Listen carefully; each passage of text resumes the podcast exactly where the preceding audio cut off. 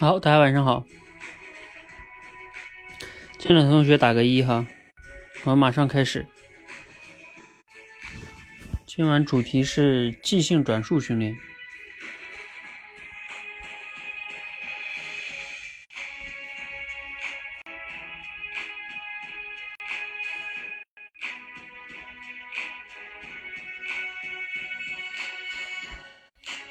哎，你们几个都是新学员吗？啊，多位班同学，你要你，如果你跟你多位班的名字不一样的话，你最好打一下你在多位班里的名字啊，要不然我我有点不知道。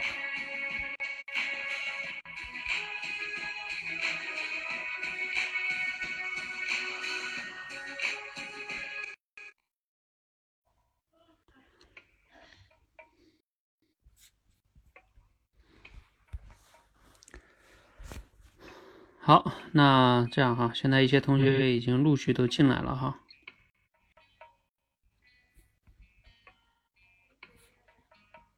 那我简单说一下哈，这里边好像又有新同学进来。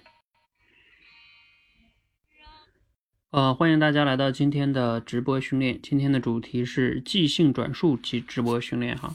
即兴转述是我们多维班演说修炼团里边的一项重要的训练。这项训练呢。呃，是帮大家去提升输入，然后以及对输入的素材进行快速的处理，然后再把它快速的输出出来哈。这样的一个训练是一个比较相对来说算是个综合性的训练，但是呢，它的难度呢又不是那么的高。比如说，它比我们之前练过的即兴表达会简单很多，因为它本身有一个素材在那里哈。所以，即兴转述是我们目前。社群中给大家去给我，尤其多位班同学哈训练的一个重要的训练的方式啊，我们已经训练了这种方式快有一个月了哈，之前也有做呃七天的集训训练呀，等等等等的哈，可能过一两周我们还会有即兴转述的集训训练。好，那关于这项呢，大家如果有些新同学来的哈，可能不了解的，呃，那你可以关注我们说话改变世界的微信公众号啊，在公众号里边呢。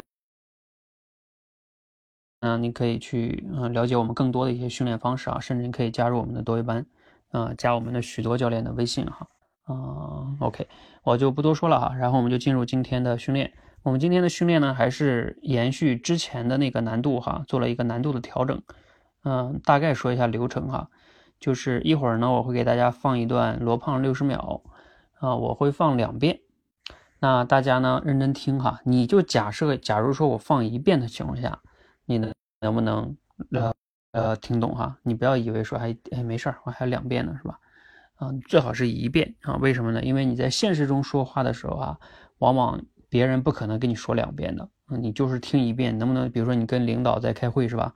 领导前面巴拉巴拉说一大堆，你不能说 领导我好像没听懂，你再说一遍呗，是吧？这个不太可能，你就有一次的机会，你看看你能不能听的。理解了，这个是很关键的哈。我们说即兴转述的关键还是要理解，没理解是你就去讲的话呢，往往呢是就像复读机一样哈。好，然后我放两遍是为了照顾一些更多的同学哈。然后呢，你们听完两遍之后呢，我会在我们那个实战场里边把它放出来哈。那大家呢就可以在那里边，并且在群里边，里边我会转发这段文字。大家可以去去看着文字再去了解一遍哈。如果有一些基础不是特别好的同学，听两遍还是没抓住重点的话哈，那你可以看一下文字。但是如果你基础比较好，那你就可以不用看文字了哈。那我们完接下来的训练呢，就是你要把刚才听到的这个内容哈，呃，不需要特别有创造性的去把它转述出来啊，并且打卡哈。呃，我们在我们那个即兴转述的实战场里边去打卡。那这里边如果是非多维班同学呢，非我们演说训练团的同学啊，你们没有办法在那里边打卡哈。如果你也想训练呢，你可以随便找一个手机的录音机或者什么哈，自己去去录一下练一下哈。好，那这个是关于第二步哈。第三步呢，就是说当很多同学呢打卡，有的人快，有的人慢哈，有的人可能一下子就讲出来了，有的人慢一点哈。那不管怎么样，嗯，大家打完了之后呢，我还会给大家至少十分钟的时间哈，大家可以去构思一下。呃，如果你以这段素材为基础去构思一个创造性的转述哈，啊，你做一些创造性的思考和延伸的话，你会怎么样去转述呢？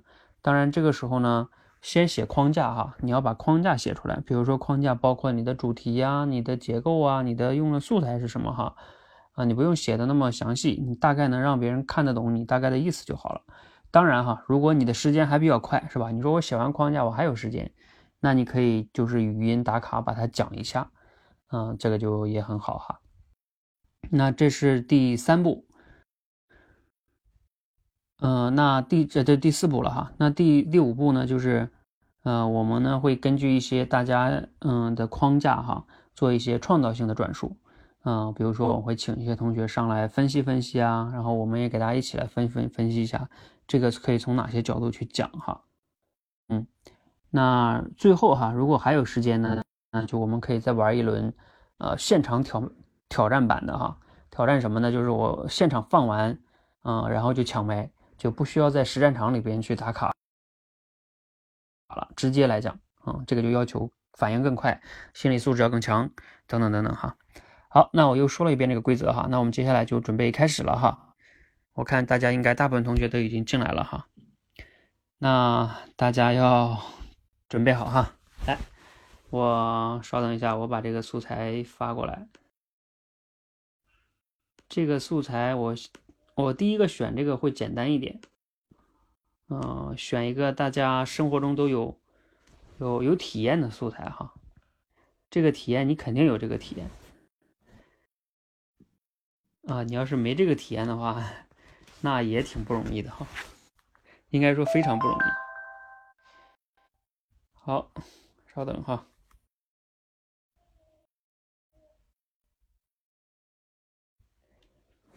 现在是九点零八分，九点零八，好，我们马上开始哈。三、二、一，大家准备好了吗？准备开始。昨天我看到一段话，是英国作家阿兰·德布顿说的，大意是说啊，为什么有一些好的、有创意的想法都是在淋浴洗澡的时候想出来的呢？因为好的想法如果在平时会让我们不安的，因为它好嘛，一定会让我们觉得以前的想法不对呀，所以都被我们的自我保护意识给干掉了。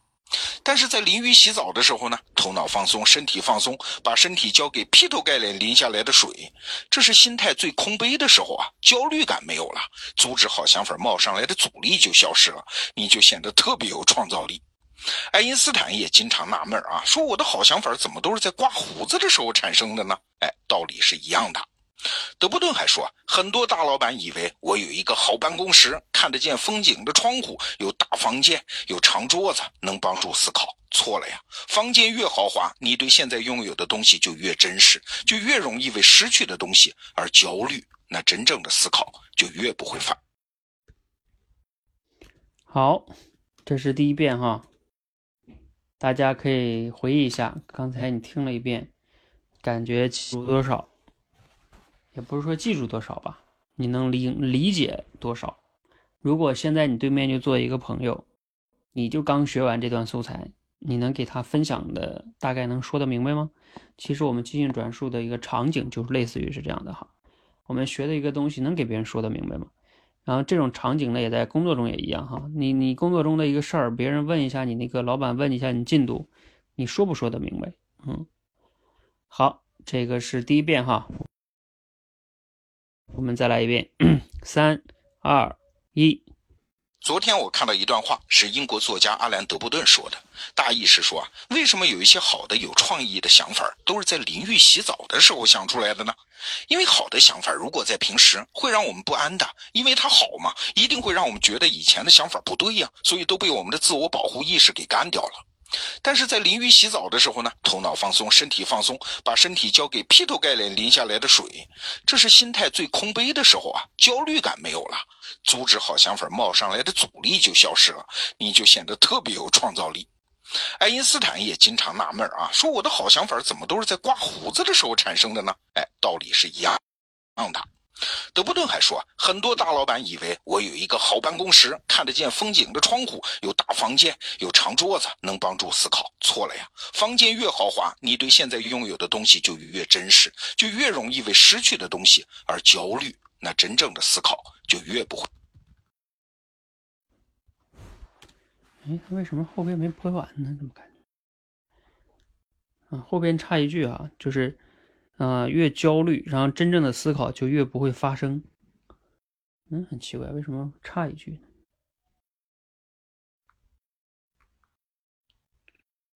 呢？啊，我知道为啥了，因为我是用网页版播的。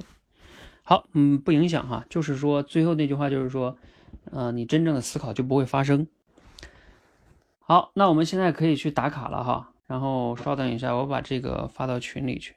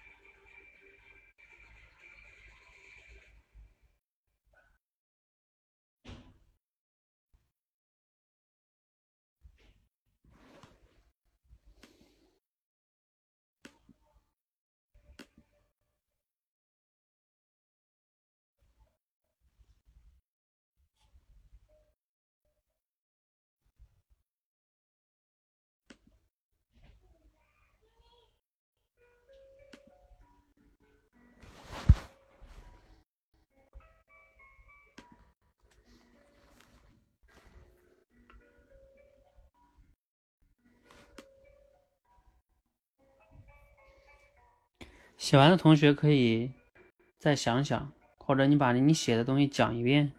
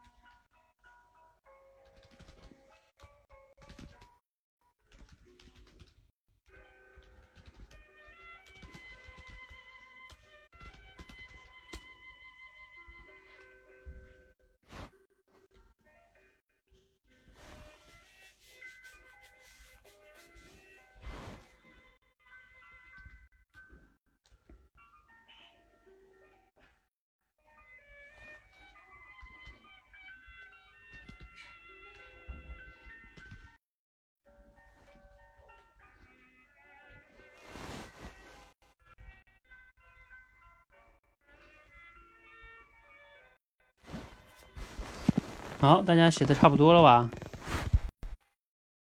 大家如果有写完的，我刚才在群里说了哈，你们可以在你们名字后边加一个一二。嗯，其实我为什么加一二呢？一代表你完成了第一个，基本的口语转述是一，然后我们挑战二呢是创造性转述，就是二。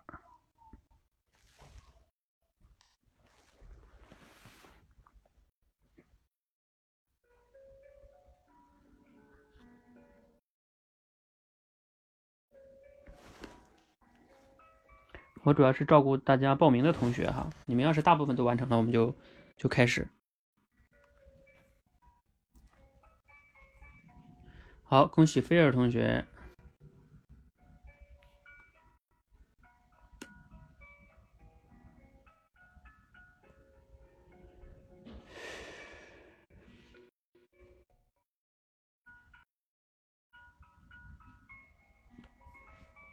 另外哈，我们那个实战卡里那个打卡是可以跳着打的。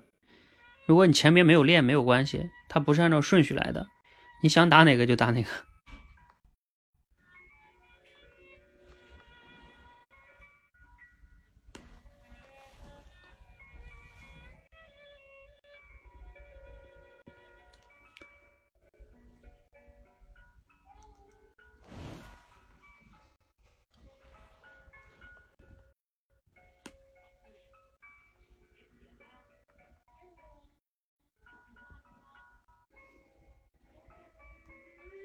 管管同学，你写完了，你可以试着用语音就表达一下你讲你讲那个框架。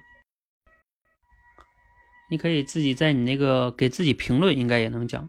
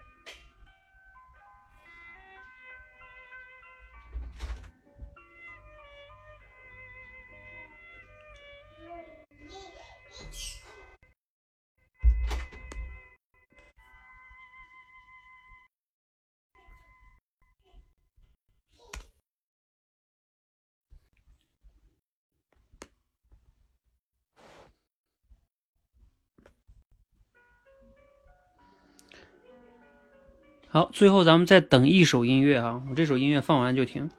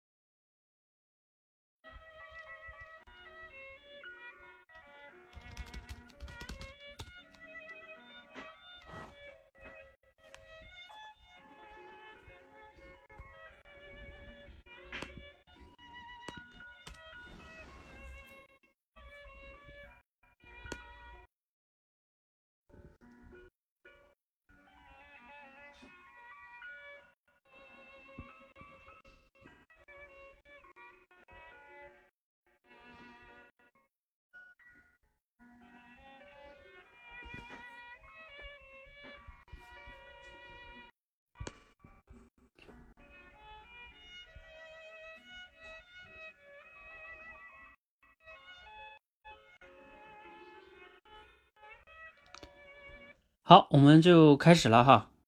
那个欢迎大家回到我们的直播训练。这个中间等待的时长会比较长，然后可能要是围观的同学会感感觉啊，这个直播对他们的体验不是特别好哈。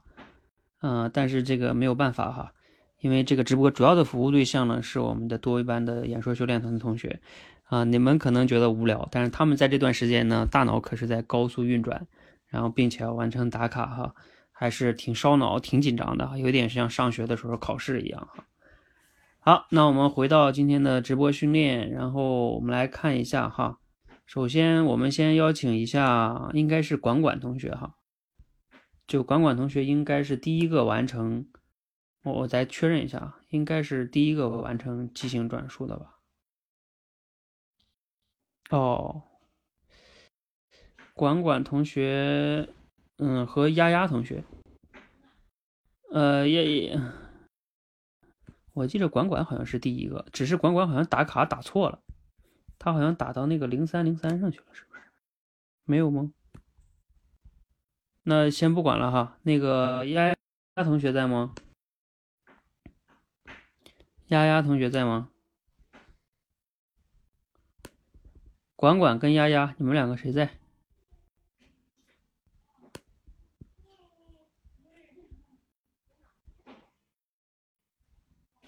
嗯，你们可以上来讲一下哈，机会难得哦。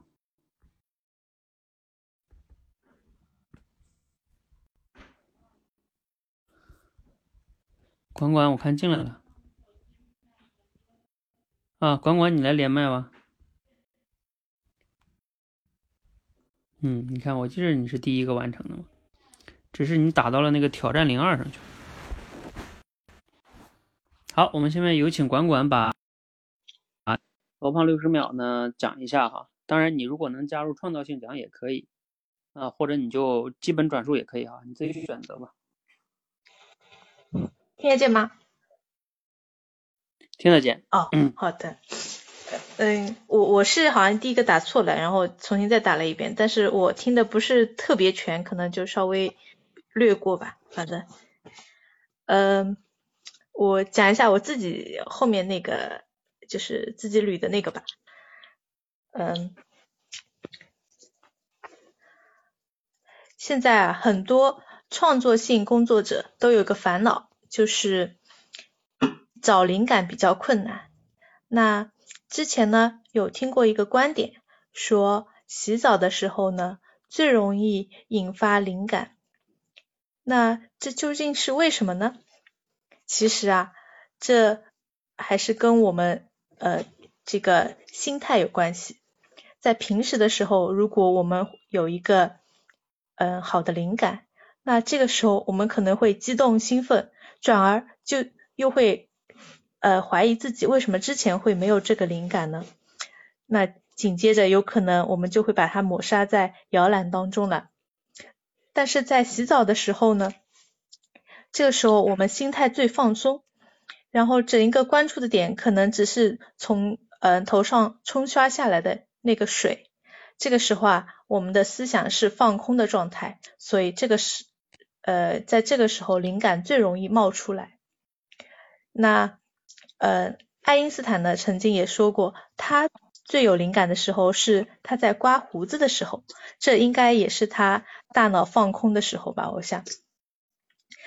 所以从这一点来说呢，我觉得我们可以得出一个结论，其实我们可以呃卸下自己的心房，然后走出固有的环境，去感受呃外界的对我们的影响。这个时候可能灵感就是爆棚的。就比如说像那些艺术艺术工作者们，比如呃画家，他们不只满足于满足于在室内的静物的写生。而是会背着画家出去，嗯，寻找灵感写生。而音乐家们，他们也会去大自然当中寻找灵感。就比如是呃贝多芬吧，他的呃那首暴风雨就是直接来源于现实当中的暴风雨的那个灵感。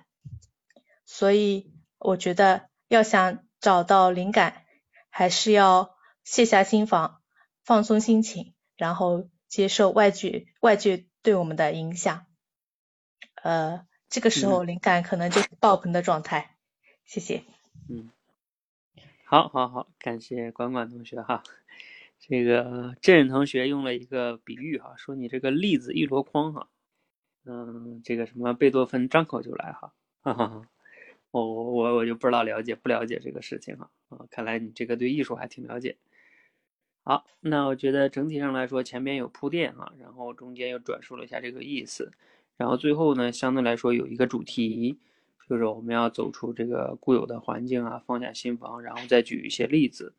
嗯，整体上来说，这个结构还是挺好的哈。那稍微提醒一下你，就是说。你会发现，这个你讲这个呢也不是不行，就是其实这个素材中呢，其实从主题上来讲哈，我认为它有两个维度可以讲，一个是你讲这个，就是走出固有环境啊，然后放松啊，对吧？也就是他讲的洗澡这个维度。但是管管我就提醒一下你，你想想，就是罗胖在后边讲说刮胡子，还有那个，呃，就是说那个就是很多老板他有那种大办公室，大板桌，嗯。就是那种豪华办公室，为什么会限制他这种想象力？他其实想表达的是什么呢？啊，你可以思考一下哈，因为别的同学有写。嗯，我先帮你下了哈。好的，嗯。好，那由于时间的关系哈，咱们这个关于基本的转述呢，咱们就。嗯，不练了哈。然后我再说一下，就是基本转述这件事儿，就像咱们前面练即听即说一样。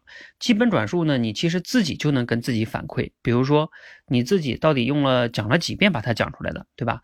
然后你你先不用考虑创造性，你就是说在脱稿的情况下，你用了几遍把它讲成的，这个就是一种反馈哈。嗯，所以你如果现在做的还不够好，那没有关系，你就反复练就行了。这件事情没有什么特别多的。呃，一定要说什么讲的多有技巧啊！你刚开始能讲的流畅，呃，短时间内能达到，这就挺好了，对吧？嗯，然后我们就先说说这种创造性吧，因为我认为一个人如果能有短时间内就能把素材理解的透彻，并且呢还自己举一些例子的话，也就是说你理解能力快，往往呢你其实表达能力也会更强的，因为毕竟我们不是在练那种叫速记嘛，是吧？比如说你听完了就要立刻能一字不差的把它复述出来。我们不是练这个能力，我们练的是理解了之后的输出。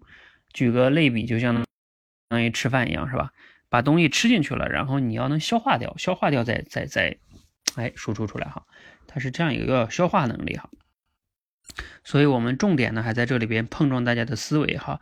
你看不同人他举的例子啊都不同，这样能开阔大家的思维，这个对咱们的口才是非常有帮助的哈。那我们再来看一下。这个即兴转述就是创造性转述这块哈，还有谁写的比较多一些或者比较早一些的哈？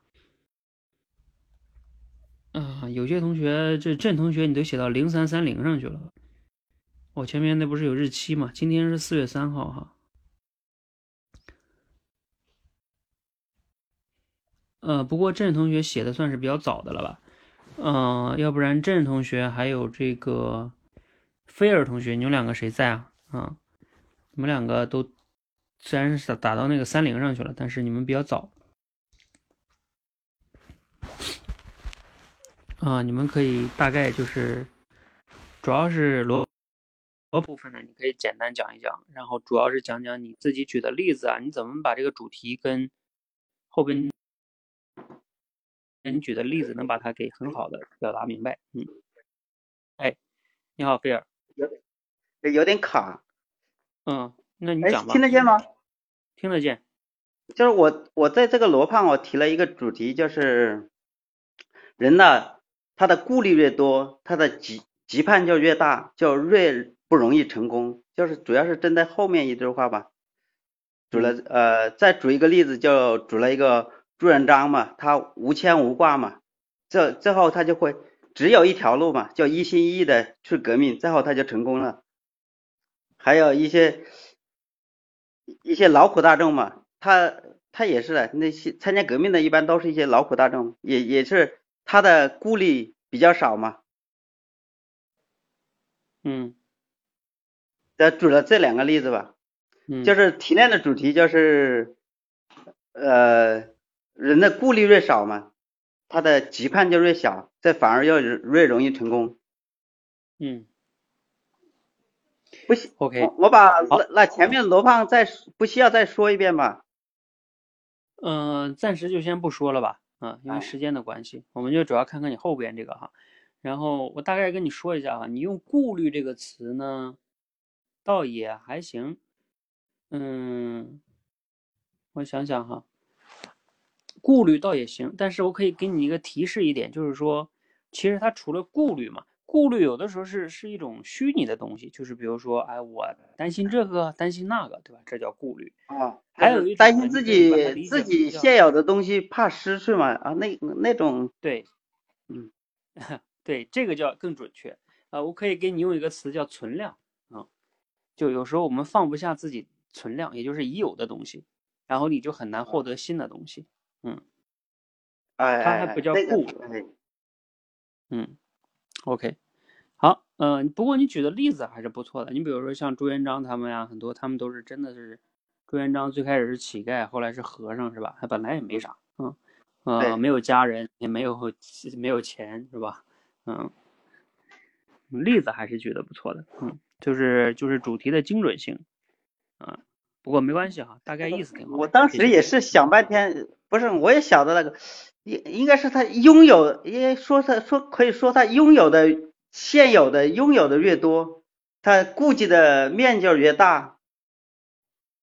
对，是是这个意思，嗯，就是拥有的多，然后就放不下了嘛，嗯。啊，你看为什么叫叫什么光？有一句话叫什么“光脚不怕穿鞋”的嘛，它不也是这个意思吗？对，对吧？我我我本来就没鞋，我怕什么？嗯嗯，好，我先帮你下了哈，嗯，好，啊，不过呢，刚才这个菲儿这个例子举的还是挺好的哈，就是这个一些革命类的呀，等等等等的哈。来，我再扫一眼，我看看这个创造性转述这块还有谁写的比较多一点啊？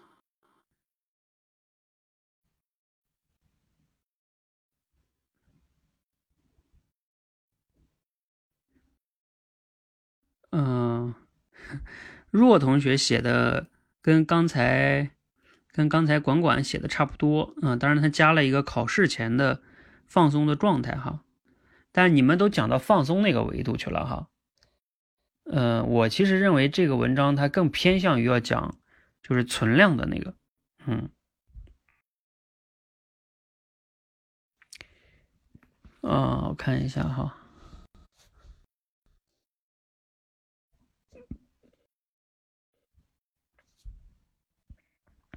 好，这个苗豆同学呢，他讲的这个结论，然后分析原因，然后又举爱因斯坦这个，然后还是，那你这个这个结果跟罗胖的就差不多了。然后你举了一个例子，就是他可以在书房里边，是吧？有的作家在自己的书房里创作，这样的话呢，安静有安全感，相对来说，你也是从舒服的那个角度哈。我看一看哈，还有还有谁啊？哎，美丽心情在吗？对我刚才讲的是存量哈，美丽心情可以上来讲一下哈。美丽心情选择这个例子，我觉得还是挺好的。然后这个欢欢同学说好高级呀、嗯、他说哎呀妈呀，这怎么好高级呀、嗯、期待自己的能力的提升，嗯，啊、你现在应该是我们多一班同学对吧？嗯、其实你们持续的训练都是可以的，啊、只是说这个不能着急，自己的这种思维呀、很多东西的训练是需要时间的。嗯、我看看美丽心情同学在不在哈？啊，你来来来，来你连一下麦哈。我觉得你刚才举这个例子还是挺好的。来，我们一起听听美丽心情同学这个哈，完整的讲一下哈。当然，前边的罗胖的内容可以稍微简单点讲。嗯嗯，好的，教练。嗯嗯，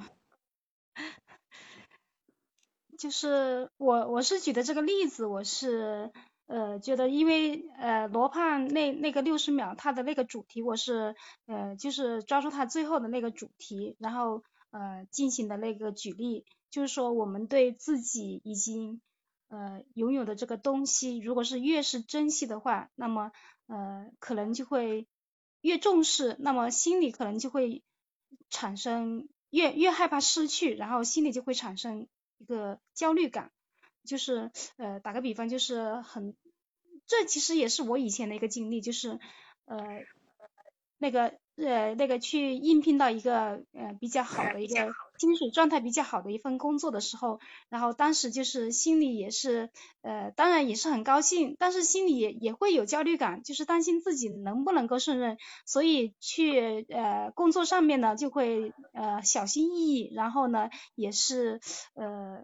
放不开手脚去干吧，然后所以就会产生这个工作上创造性的东西会很少，所以就是工作整体就是不是特别的出色这样的一个状态。嗯，所以就是呃，所以如果是我们很多时候对于自己用的东西，如果是保持一个平表，保持一个平常心，不要。太太过于真实的话，可能会呃，可能会对于我们的工作可能会呃呃会有一个更好的一个出色的一个发挥吧。嗯嗯嗯，好，嗯，大家应该听到了哈，我就是就想让这个大家听一听美丽心情举的这个主题，还有它这个例子哈，这个例子还是比较贴切的。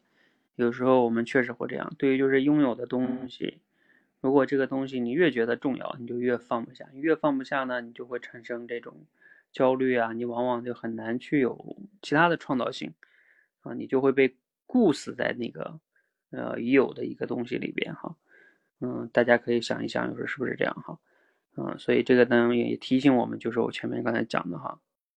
啊，有时候你要学会适当的放下过去的一些存量啊，或者叫成功啊，或者一些很重要的东西。当你去思考问题的时候，否则你就会被它限制住。嗯，就是你你你过去的成功有可能会导致你未来的失败。嗯，是。嗯，好，我我先帮你下了哈。这个还有没有同学？我看一下哈。呃，好多同学其他写的，像 Sherry 同学写的，也是说好的想法在不经意间的片刻产生。这个 Sherry 你写这个呢，也是，呃，好的想法。这个呢，你这个主题就有一点点偏哈，就是就是说罗胖呢，其实他并不是说要讲好的想法是在不经意间产生的。他为什么说要是洗澡啊，或者说等等等等的哈？他不是要强调说偶然性。他强调的是，对吧？要么你说他放松也行，要么就是我刚才讲的。我认为他重要的还是说，嗯，就是要放下那个存量。尤其是他后边举那个办公室那个例子是非常明显的导向。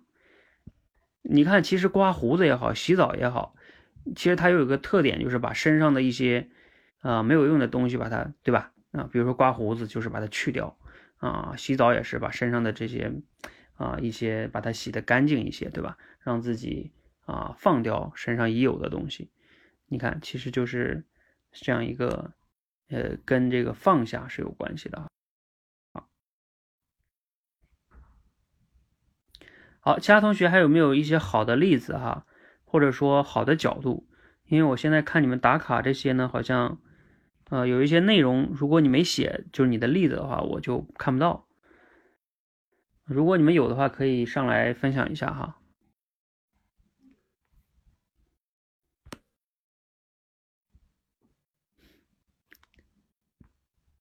创造性。呃，郑同学，你要不要上来？我看你好像写的挺长的。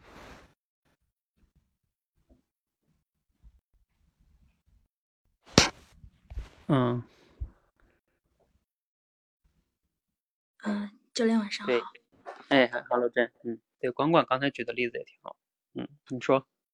呃，就是我 我的这个主题还是就是从这个轻松的这个角度产生创意去讲的，因为我一开始的时候我引了一个什么例子出来呢？就是说，呃，那个阿基米德帮那个国王称这个皇冠的重量的时候，当时的时候交给他这个呃这个难题的时候，他是苦思冥想啊。不吃饭，呃，不睡觉也想不出来。后来那个国王不是来，呃，问他这个答案的时候，他要去进进宫去汇报，可是这时候他老婆就说：“哎呀，你这个，呃，几天也不洗澡，很脏的，这个很不尊敬。”然后就就要去先去，就是更衣，呃，呃，这叫叫什么沐沐浴以后更衣以后。然后再去觐见可能更好。然后这个阿基米德当时他在就是在呃呃把身体入浴盆的那一刹那，他就灵光乍现，就把这个答案给想出来了。实际上他就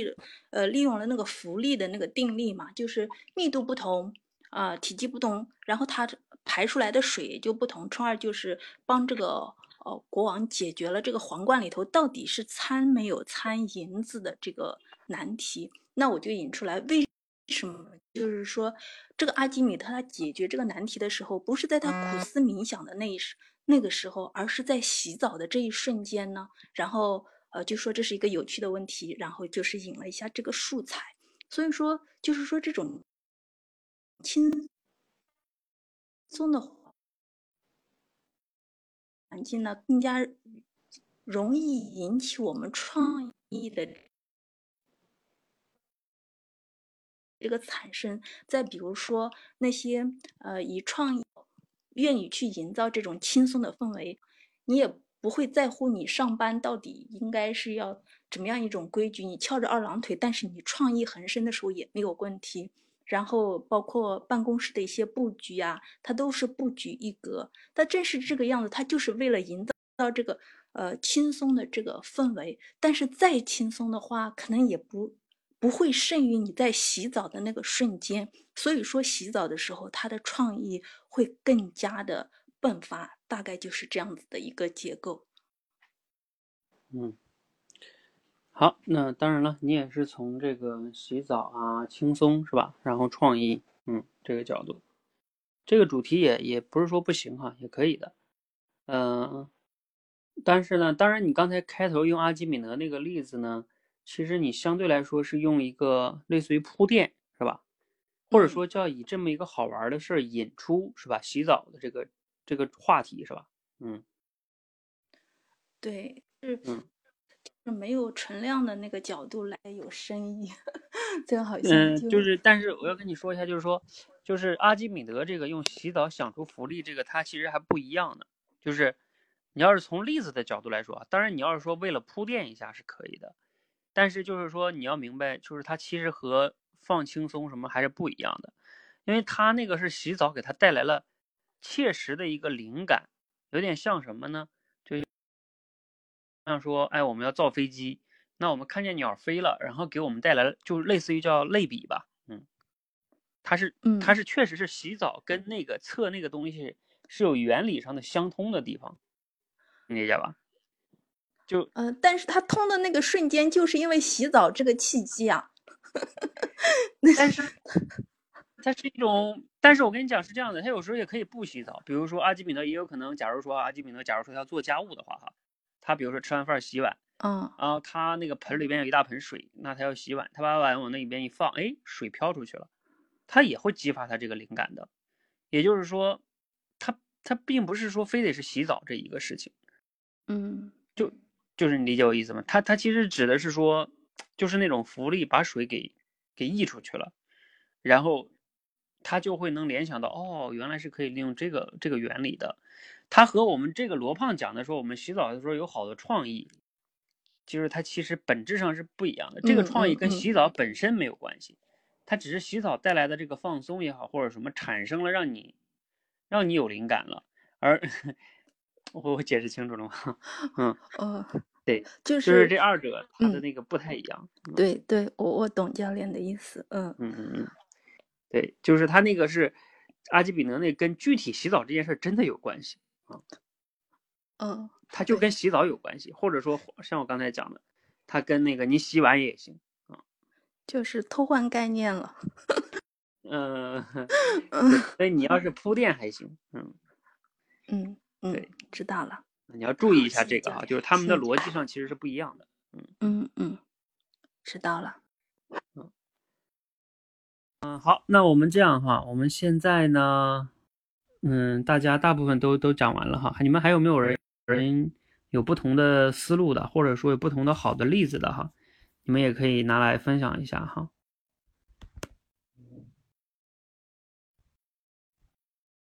啊，比如说这个丫丫同学，你好像有一个要写的是说叫什么呀？就怎么样才能有创造性的想法哈？丫丫你在吗？好，如果大家不在呢，就这样哈，我就继续了哈。嗯，来，我就说一下，我刚才其实我已经说了啊，但是我可以再举几个例子，就是如果要是让我讲呢，我会。讲刚才那个我说的那个主题，就是有的时候啊，很多的时候我们放不下，往往是因为啊有一些存量，就是存量思维导致了我们就不能去拥抱一些新的可能性或者新的增量哈。嗯，比如说举两个例子吧，比如说像很多时候大学生毕业去找工作，他往往会第一反应就是嗯要找一个专业对口的，对吧？啊，因为我毕竟学了四年嘛，嗯。但是呢，你想想，如果你本来就不喜欢，你为什么还要去再找一个对口的专业去再工作呢？那你本来都不喜欢，都浪费了四年了，你为什么要继续浪费呢？是吧？就是因为你已经学了四年吗？这不就像那个沉没成本一样吗？是吧？嗯，比如像我原来大学时候就这样哈，我不喜欢石油，我觉得我已经在那个上面浪费了四年的时间了，所以我后来就毅然决然的就把那个行业给给放弃掉了哈。所以这个大学选专业会这样哈，呃，其实这种例子很多的啊，比如说，嗯，找男女朋友，我觉得也像哈啊，你觉得跟一个人已经相处了几年了，哎，但是呢，你感觉可能没有更好的未来，那你是不是要放下才有可能有新的可能性哈？还有比如说，还像有企业啊，刚才那个管管还是也也讲了哈，有些大企业为什么创新能力弱呀？就是因为。因为它会固有它那个优势的地方，然后有一些新的变量的时候呢，它无法去拥抱，因为拥抱就意味着要放弃原来的优势，那这个呢，大企业一般是很难做到的。所以你看，很多大企业最终衰败了，那往往都是因为它在它原有的优势上不断的狂奔啊，比如说像我们知道诺基亚呀，还有什么柯达呀，是吧？嗯，这些都是在原来的那个维度上是非常厉害的企业。但是呢，稍微这个技术一变革，它没跟上，那死的也很惨哈。好，这个呢，我觉得都和这个有关系啊。那当然，这个例子呢，也提醒大家，有的时候我们在思考问题的时候，就有时候我们可以去做一些假设。比如说，当你思考某些问题的时候，你可以假设，假设自己一无所有的情况下，你会怎么选，对吧？就是没有这些存量，你应该会怎么选？那这样的话，你往往就能跳出存量思维，去也许能让自己做出一些，啊更理性的、更加对自己长远来说有价值的选择哈。所以这是我希望从今天这个素材还给大家，啊分享的一个维度哈，啊希望呢大家有所帮助哈。那现在呢已经十点零五了哈，那我就咱们今天就先到这儿吧，嗯。然后希望大家可以今天晚上好好洗个澡哈，然后希望大家可以给自己带来一些好的灵感哈啊，当然如果你不洗澡呢，你就可以用我刚才说那种方法啊，你可以当你面临一些选择跟纠结的时候，你就问问自己，假设我一无所有了，我会怎么选，对吧？假设我谁的眼光都不用顾虑啊，我会怎么选？嗯，假设假设其实还有一种叫假设钱，你看你看我们现实中往往都是钱是。是一个固就是麻烦的东西哈，好，你就假设钱不是问题的情况下，你会选什么哈？等等等等哈，都是一种一种选择。我记得罗振宇他就讲过这个，他说，啊，假设我很有钱了，我有十个亿了，那我会干什么？然后他说，那我可能还是要花这十个亿拿拿请一些什么老师来给我分享一些东西。然后我觉得，那我现在还是我现在干的这个事儿。你看哈，其实他这种人。就是能放下很多的一些束缚他的东西，那然后他就能 有很多好的一些想法哈，嗯，所以这种思维还是挺重要的。大家要知道哈，有的时候我们会被存量所绑架的。好，那我们今天先到这里哈，谢谢大家。如果大家感觉自己的这个叫口，就是比如说你快速的基本的表达还还不够强的话，那你平时自己也是有可以刻意训练的。比如说你放一遍，然后你就试着去讲，是吧？这是一个维度。另外，如果你感觉自己举例子的能力比较弱，或者说听完了之后你无法快速的抓住主题和例子，啊，那我们现在正在练七天集训的叫叫叫举例论证哈。啊，我我今天看了一下大家写的，我觉得很多同学写的例子非常好哈。啊，其实这种训练是非常好的，你可以自己写完了之后再去看看同学写的，啊，可以看看教练团提供的一些参考，这个对大家思维都是拓展非常快的哈。总之呢，大家不要着急。好，嗯，我们今天先到这里哈，谢谢大家。